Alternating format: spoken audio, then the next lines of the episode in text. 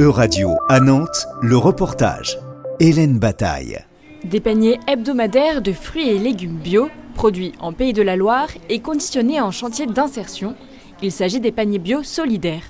Muriel est chargée de la gestion des points relais en Loire-Atlantique pour cette association. Bah, très rapidement, les paniers biosolidaires, euh, c'est une association euh, qui en regroupe plusieurs.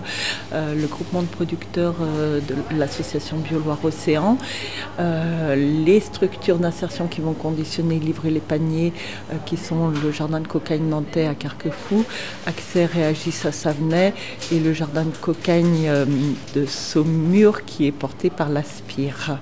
L'association des paniers bio solidaires regroupe donc les producteurs et les structures d'insertion telles que le jardin de cocagne nantais où sont conditionnés les paniers.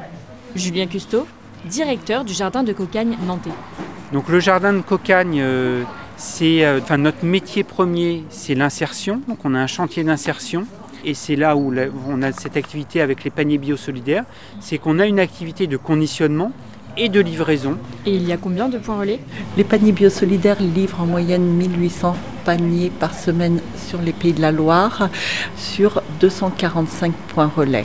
Et pour la Loire-Atlantique, on est à en moyenne 130 points relais.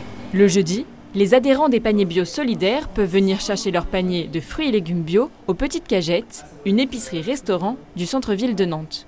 Martin est le directeur des Petites Cagettes. Il a accepté d'être point relais, bien qu'il vende aussi des légumes.